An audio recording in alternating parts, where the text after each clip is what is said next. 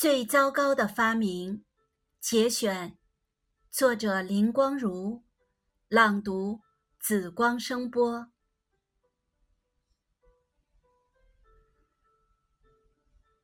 在一次名人访问中，被问及上个世纪最重要的发明是什么时，有人说是电脑，有人说是汽车等等，但新加坡的一位知名人士却说是冷气机。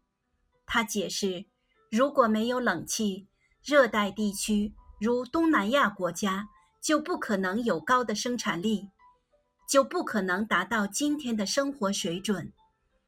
他的回答实事求是，有理有据。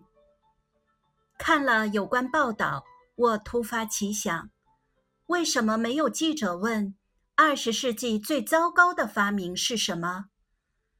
其实。二零零二年十月中旬，英国的一家报纸就评出了人类最糟糕的发明。获此殊荣的，就是人们每天大量使用的塑料袋。诞生于上个世纪三十年代的塑料袋，其家族包括用塑料制成的快餐饭盒、包装纸、餐用杯盘、饮料瓶、酸奶杯、雪糕杯等等。这些废弃物形成的垃圾，数量多、体积大、重量轻、不降解，给治理工作带来很多技术难题和社会问题。比如，散落在田间、路边及草丛中的塑料餐盒，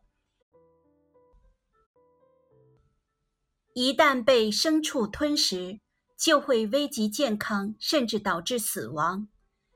填埋废弃塑料袋、塑料餐盒的土地不能生长庄稼和树木，造成土地板结；而焚烧处理这些塑胶垃圾，就会释放出多种化学有毒气体，其中一种称为二恶英的化合物，毒性极大。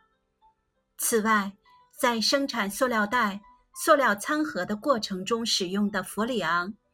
对人体免疫系统和生态环境造成的破坏也极为严重。